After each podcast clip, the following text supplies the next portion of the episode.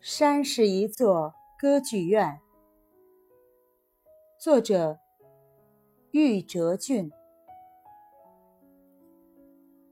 山是静谧的，但永不会保持沉默。每一样东西都在从容的表达自我，静默有时，发声有时。山就是一支合唱队，一个交响乐团。和一座歌剧院，你看不见他们，却可以听见他们。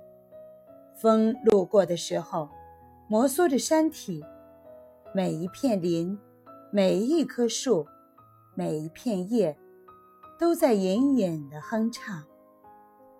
山坡、山谷、山脊和山顶低吟着，此起彼伏，交相呼应。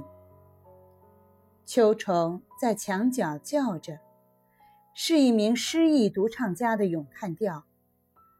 一群小鸟在树梢叽叽喳喳，是一段激烈的多重唱段。暴风雨之夜，山格外兴奋，一切都在欢唱，高亢如交响乐章。远处隆隆雷鸣。那一定是定音鼓，雨点打在宽大的树叶上，较为低沉，像是大管；落在光滑的石头上，较为尖锐，好似小号。